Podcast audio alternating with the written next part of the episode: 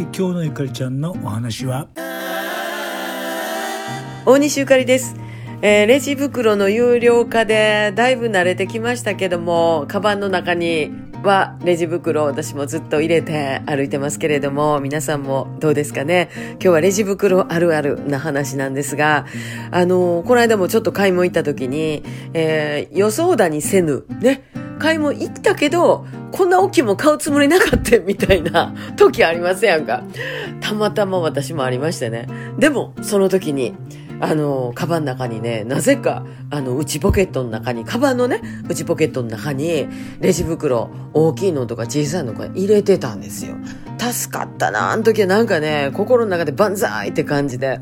あの、袋ありますって言うた瞬間なんかすごい得したような、もうやったみたいな気持ちになったりしますけれども、まあ、あの、最初の頃はね、セブンイレブン行って、ファミマの袋がカバンに入っとって、それ広げるときはなんか気まずいなとかね、いろいろちょっと店に気ぃつこたりとかしてありましたけど、最近はもうほんと全く気にならないですね。普通に袋あります、みたいな感じで。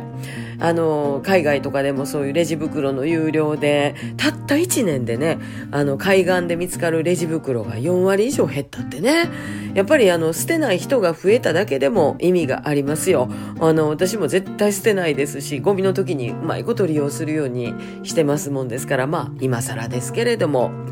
行く時にはね、行ってきますくマイバッグにはレジ袋みたいなもうカバンばっかりかいって感じですけども、えー、なんか、いいね。エコな感じですよ。大西ゆかりでした。また明日。ねえレジ袋ねいつの間にか、えーこれも当たり前になってますね僕はつい忘れちゃうんだよなでもね最近あの昔ゆかりちゃんにもらったエコバッグを持って買い物に行ってますありがとうございますではまた明日